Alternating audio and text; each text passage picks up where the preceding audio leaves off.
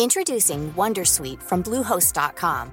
Website creation is hard, but now with Bluehost, you can answer a few simple questions about your business and get a unique WordPress website or store right away. From there, you can customize your design, colors, and content. And Bluehost automatically helps you get found in search engines like Google and Bing. From step-by-step guidance to suggested plugins, Bluehost makes WordPress wonderful for everyone. Go to bluehost.com/wondersuite.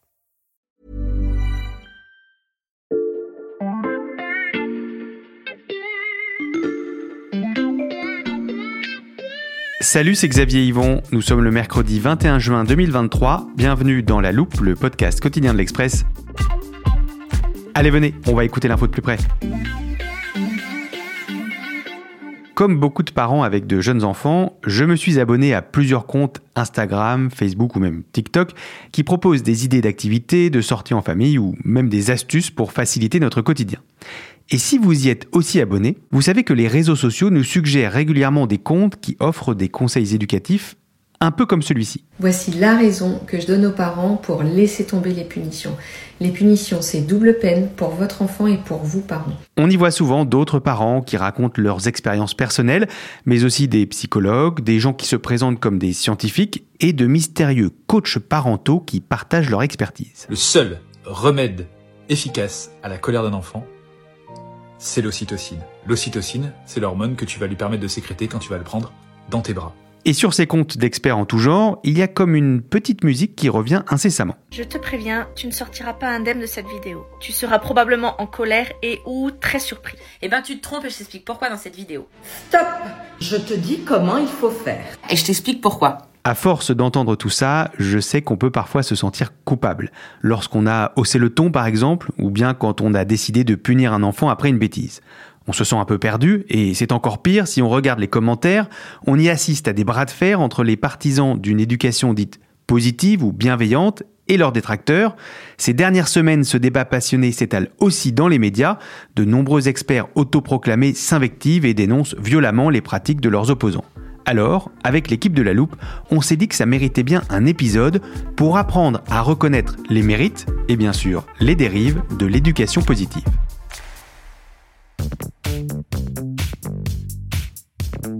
À l'Express, dès qu'on parle d'éducation, on sait tout de suite vers quelle experte se tourner. Amandine Héroux, journaliste au service société. Salut Amandine. Salut Xavier. Amandine, tu as récemment enquêté pour l'Express sur les dérives du business de cette parentalité positive et tu nous as conseillé d'appeler une spécialiste qui va d'ailleurs nous accompagner tout au long de l'épisode. Bonjour Marie Chétrit. Bonjour. Vous êtes biologiste de formation et vous avez publié un ouvrage en 2021 qui s'appelle Éducation positive, une question d'équilibre. Bon, pour rentrer dans le vif du sujet, je pense qu'il faut qu'on donne une définition claire de ce qu'est l'éducation positive. Ça tombe bien, j'avais fait un peu de tri dans l'armoire pour y ranger ce concept. Ah oui, effectivement, c'est bien rangé. Oui, Amandine, on t'écoute. Qu'est-ce qui se cache exactement derrière ce terme Alors l'éducation positive, c'est un courant éducatif qui s'inscrit dans une opposition à une éducation un peu tradie. Hmm. Je mets des guillemets à tradie et je Hmm. schématise forcément un peu. hein. Alors l'idée d'abord, c'est d'appliquer une forme de communication non violente. Mhm. Il s'agit de s'adresser à son enfant de telle façon qu'il comprenne mieux les demandes parentales, mais sans être brusqué.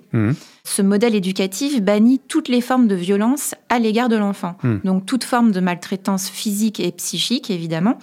Mais il interdit aussi ce que ses partisans appellent les violences éducatives ordinaires, les VEO, Hmm. mais on y reviendra plus tard. Et puis, il y a toujours cette idée qu'on ne va pas demander à un enfant des choses qu'on n'exigerait pas d'un adulte. C'est la grande différence dans la conception de l'enfant par l'éducation positive. C'est que l'enfant est considéré comme un être en développement, donc euh, on ne va pas le dresser pour chercher à le conformer à une norme sociale, mais on va plutôt chercher à le faire euh, s'épanouir et développer ses capacités. C'est très clair, merci. Je range ça et je referme l'armoire. Vous avez des exemples de pratiques encouragées par l'éducation positive? Oui, bien sûr. Alors, ces défenseurs conseillent de ne pas hausser le ton quand son enfant fait une bêtise. Au lieu de le punir quand il fait une colère, essayer de dialoguer avec lui, comprendre les raisons pour lesquelles il traverse ce que certains appellent des tempêtes émotionnelles. Mhm. Certains vont jusqu'à conseiller de ne pas employer de tournure négative quand l'enfant est petit, sous prétexte qu'il n'est pas en âge de comprendre la négation. Mhm. Alors tout ça, c'est un ensemble de manières de faire qui ont été théorisées et sur lesquelles s'appuient les personnes que tu évoquais tout à l'heure. Tu dis théorisé, Amandine, par qui exactement? Alors les premières théories apparaissent aux États-Unis euh, Mhm. dès les années 30, mais ce courant va véritablement se développer dans les années 80. Mhm. En France, il connaît un véritable essor à partir des années 2010, Mhm. principalement grâce à deux auteurs qui sortent plusieurs livres à succès. Euh, La première, c'est la pédiatre euh, Catherine Guéguin, dont le livre Pour une enfance heureuse, sorti en 2015, a fait un carton. Mhm. Et euh, la seconde, c'est la psychothérapeute Isabelle Filiosa, à qui l'on doit par exemple un livre qui s'appelle J'ai tout essayé, qui est sorti en 2011. Et le succès de leurs ouvrages, il y en a eu beaucoup d'autres euh, depuis, Mm. donc ce succès montre à quel point les parents sont friands de leurs conseils. Je pense que c'est parce qu'il s'agissait des premiers ouvrages qui expliquaient euh, le fonctionnement du cerveau de l'enfant. Auparavant, on n'avait pas vraiment euh, d'idées très précises sur la manière dont pouvait euh, réagir un enfant, sur la manière dont il vivait les émotions.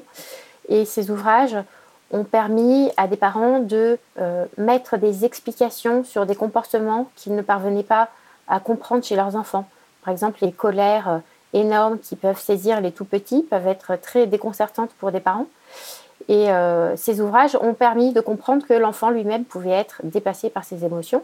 Alors effectivement, l'approche dite scientifique de ces ouvrages explique en partie leur succès. Mm. Ces spécialistes en éducation positive disent s'appuyer sur les neurosciences, ce qui est très nouveau hein, dans le monde de l'éducation qui était plutôt dominé jusqu'ici par les études euh, psy. Mhm. Euh, En revanche, cette approche dite scientifique suscite pas mal de critiques parce qu'elle ne se baserait pas toujours sur des études très fiables et la méthodologie euh, mise en avant n'est pas toujours rigoureuse. Dans la loupe, on se penche souvent sur les études scientifiques. Ici, quand tu parles de problèmes de méthode, tu fais référence à quoi? Je vais te donner un exemple. Certains défenseurs de l'éducation positive expliquent que le stress provoque des sécrétions de cortisol importantes. Mhm. Ce qui n'est pas faux, hein, cette hormone du stress euh, existe bien. Mhm. Mais ce qui devient plus problématique, c'est lorsque ces fameux spécialistes expliquent que le stress peut provoquer des dégâts irréversibles dans le cerveau d'un enfant. Et donc que le simple fait de hausser la voix ou de le punir peut avoir un impact sur son cerveau. Mhm.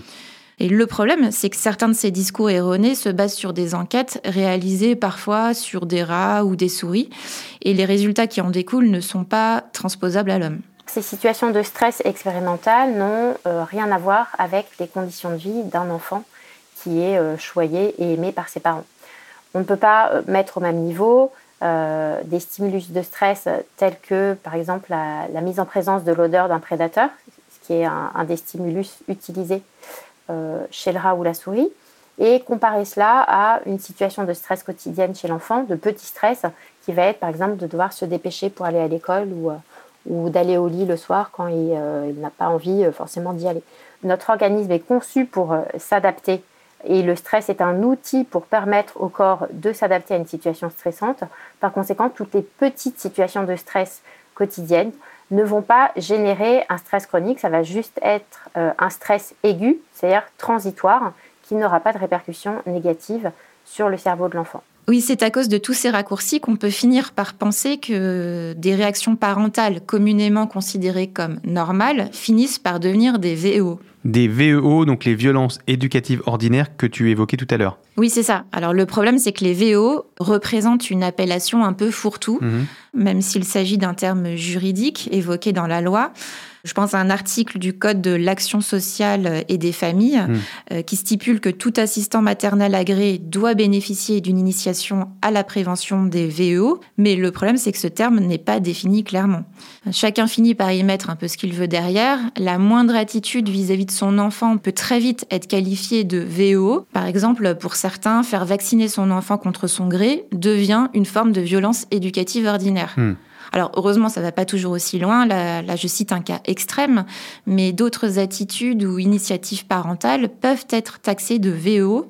Euh, par exemple, faire les gros yeux, hausser le ton, confisquer un paquet de bonbons, ou même euh, obliger son enfant à prendre son bain. Ah oui, tout ça, ça me parle. Euh, bannir ces VEO, c'est exactement le type de conseil que je vois passer sur les réseaux sociaux et même de plus en plus souvent. Oui, ça ne m'étonne pas. Certains en font un véritable fonds de commerce euh, en surfant sur la culpabilité et les angoisses des parents.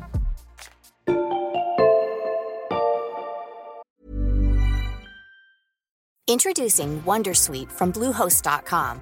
Website creation is hard, But now with Bluehost, you can answer a few simple questions about your business and get a unique WordPress website or store right away. From there, you can customize your design, colors, and content. And Bluehost automatically helps you get found in search engines like Google and Bing. From step-by-step guidance to suggested plugins, Bluehost makes WordPress wonderful for everyone. Go to bluehost.com/wondersuite.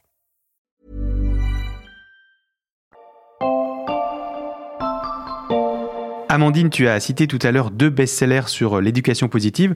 Je suis allé voir, celui d'Isabelle Filiosa a été traduit en 14 langues et c'est difficile de passer à côté de tous les livres sur le sujet.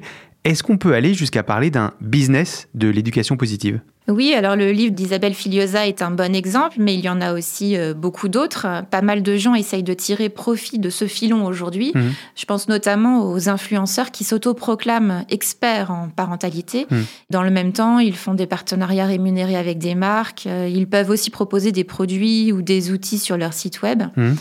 L'un des influenceurs les plus connus, qui est présent à la fois sur TikTok, Instagram, YouTube, se fait appeler Papa Positive, mais lui dit tirer ses revenus uniquement de la publicité présente sur ses pages. Et puis, euh, il y a aussi tous ces gens qui se disent consultants ou coachs en parentalité un coach en parentalité Et qui sont ces personnes qui nous apprendraient à nous occuper de nos enfants comme on apprend à faire du sport? Certains sont de vrais scientifiques ou de vrais psys avec une formation solide, mais c'est pas forcément systématique. Dans ce domaine, certains se contentent de suivre une formation privée, parfois onéreuse. Mmh. Euh, bah, je vais te donner un exemple. Donc toujours Isabelle Filiosa, donc la star de l'éducation positive. Alors elle, elle dispense euh, aujourd'hui sa méthode via des formations estampillées à son nom. Mmh. Comme ce cursus de deux ans et demi, constitué de plusieurs modules, centrés sur, euh, je cite, les lois de la relation, par exemple, ou l'accueil et l'expression des émotions. Mmh. Le coût global de cette formation s'élève à 13 475 euros, très exactement. Ça représente beaucoup d'argent. À qui elles s'adressent ces formations? Essentiellement à des gens qui voudraient eux-mêmes faire de cette parentalité bienveillante un commerce en devenant eux-mêmes coach. Mhm. Mais certaines formations s'adressent aussi à des parents qui se sentent un peu dépassés ou démunis face à certaines réactions de leurs enfants. Et les parents qui vont se renseigner sur les réseaux sociaux, qui vont euh, lire ce type d'ouvrage, sont déjà par définition des parents très investis dans l'éducation de leur enfant, qui donc essayent sincèrement de faire au mieux. Et par conséquent, il me semble qu'on passe quand même beaucoup à côté euh, de la cible euh, de ces messages. voilà, je ne suis pas sûre que le message soit reçu par euh, les parents à qui il est destiné à la base. Et ces parents qui sont très exposés aux promoteurs de l'éducation positive, comment réagissent-ils? Certains parents vont pouvoir appliquer ces préceptes de manière euh, tranquille et sereine. Pour d'autres parents qui peuvent être beaucoup plus angoissés, ça peut être un facteur de stress supplémentaire, puisqu'ils vont avoir toujours le sentiment de mal faire, euh, de ne pas donner assez d'affection, et euh, cela va conduire dans certains cas à une très grande culpabilité parentale. On voit qu'il y a une explosion des burn-out parentaux ces dernières années en Occident. Les mères sont vraiment en première ligne pour euh, cela, avec des dépressions postpartum euh, qui sont aussi assez fréquentes, parce qu'elles ne parviennent pas à coller à cette image de la mère parfaite qui donnera tout à son enfant. Toutes ces recommandations qui découlent un petit peu de l'éducation positive génèrent une charge éducative extrêmement forte qui peut finir par épuiser euh, les parents et surtout les mères. Mais comment expliquer que ces discours sur la parentalité bienveillante fonctionnent aussi bien auprès de certains parents? Parce qu'il me semble que pour un parent, il est plus valorisant d'être aimé par son enfant que de devoir assumer parfois une position d'autorité en permettant ou en interdisant ou en s'opposant. On est dans une époque où on valorise beaucoup euh, les liens d'amour, d'attachement, et où on a beaucoup plus de difficultés avec euh, l'autorité. Et c'est quelque chose que je constate chez de nombreux parents, c'est que s'opposer à son enfant, c'est jamais facile. Et par conséquent, ça peut être assez tentant de s'éloigner de ce rôle parental, de cette posture euh, d'autorité qui est parfois nécessaire dans certaines euh, circonstances. Bah, cette tendance éducation positive fait penser à un retour de balancier Autrefois, on avait affaire à une éducation plus traditionnelle. Les enfants étaient même élevés parfois à la dure. Certains étaient même victimes de violences. Mmh. Aujourd'hui, il y a des choses qui ne sont plus acceptables et heureusement, euh, il existe désormais des lois qui interdisent clairement les châtiments corporels. Ça, c'est un progrès indéniable. Mais certains parents qui ont vécu eux-mêmes enfants ce type de châtiment, à force de trop vouloir bien faire et à protéger leurs enfants à tout prix de ce qu'ils ont connu, ont tendance à se réfugier dans cette philosophie alternative. On a parlé des conséquences de cette philosophie éducative alternative sur les parents. Est-ce qu'il y en a aussi sur les enfants? Oui, ces principes d'éducation positive poussés à l'extrême ont contribué à créer ce qu'on appelle les enfants rois, mmh. donc ces enfants à qui on ne peut plus rien refuser. Ce refus de l'autorité dont parle Marie Chétrit s'exprime parfois en dehors de la sphère familiale, c'est-à-dire que certains parents ne supportent pas que l'on soit euh, sévère avec leurs enfants. Mmh. J'ai souvent l'occasion de rencontrer beaucoup d'enseignants dans le cadre de mes enquêtes euh, pour l'Express, et beaucoup d'entre eux se plaignent euh, de plus en plus hein, euh, justement de ce manque de limites. Il leur arrive parfois d'avoir les parents sur le dos pour une simple remarque ou une simple punition donnée à un enfant, et c'est parfois très compliqué à gérer pour eux. Cette parentalité dite bienveillante a un impact réel sur l'éducation de nos enfants, mais vous allez l'entendre, entre ce modèle éducatif alternatif et celui qu'il cherche à remplacer, tout est une question d'équilibre.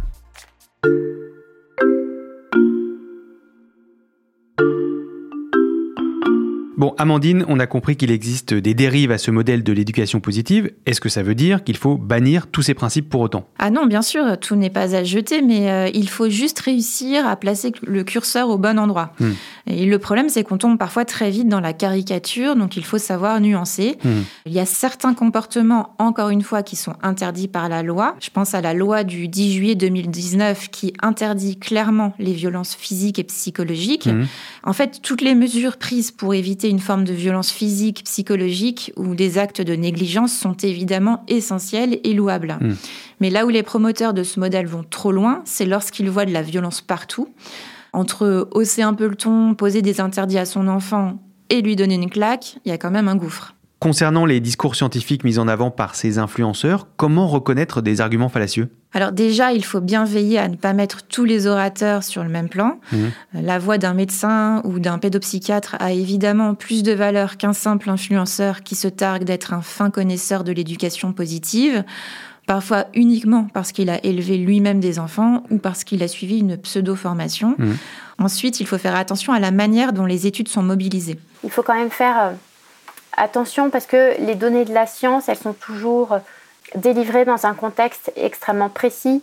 Euh, les modèles expérimentaux utilisés ne sont pas forcément extrapolables ni à une autre euh, tranche d'âge, ni à une autre situation que celle qui a été étudiée.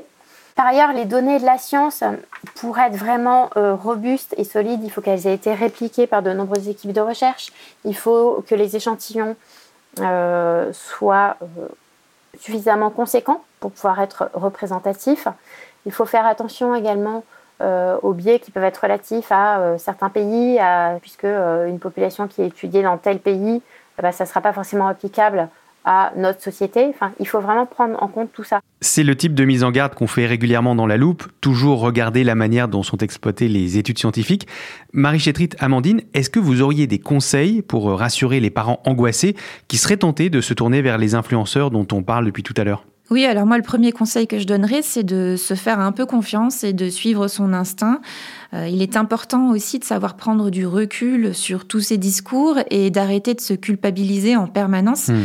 Ce n'est pas parce qu'on s'énerve un peu trop parfois qu'on est forcément un parent maltraitant hmm. et qu'à cause de nous, notre enfant aura des séquelles neurologiques euh, irréversibles. Il ne faut pas hésiter justement à se distancier des réseaux sociaux, aller euh, chercher des des conseils ou des avis sur des réseaux sociaux ou sur des forums, eh ben c'est un peu donner la clé de chez soi à des parfaits inconnus qui, en plus, ne vous connaissent même pas et vont euh, pouvoir euh, délivrer des généralités, mais qui sont, euh, peuvent tomber totalement à côté de la plaque. Si on se sent un peu perdu en tant que parent, il ne faut pas hésiter à se tourner vers de vrais spécialistes de la petite enfance, que ce soit des pédiatres ou des pédopsychiatres par exemple, même s'il faut reconnaître que ces derniers ne sont hélas pas assez nombreux. C'est le hmm. cas pour beaucoup d'autres spécialités euh, médicales malheureusement. On souffre aujourd'hui d'une vraie pénurie de soignants, mais bon ça c'est un autre problème. Toujours est-il que sachez qu'ils existent et que c'est vers eux qu'il vaut mieux se tourner. Merci à toutes les deux pour ces conseils précieux. Merci. Merci Xavier, à bientôt. Marie Chétrit, vous êtes scientifique et auteur du livre Éducation positive, une question d'équilibre paru en 2021 aux éditions Solar. Et Amandine Héroux, journaliste au service Société de l'Express. On peut évidemment retrouver toutes tes enquêtes et analyses sur le site l'express.fr. Si vous n'êtes pas encore abonné, chers auditeurs, profitez-en, le premier mois ne coûte qu'un euro en ce moment. Et pour ne rater aucun épisode de La Loupe, pensez à nous suivre sur votre plateforme d'écoute favorite, par exemple Deezer, Castbox ou Podcast Addict. Vous pouvez aussi nous mettre des étoiles ou nous laisser des commentaires, on les lit toujours avec beaucoup d'attention. Cet épisode a été écrit et monté par Mathias Pengili et réalisé par Jules Cro. Retrouvez-nous demain pour passer un nouveau sujet à la loupe.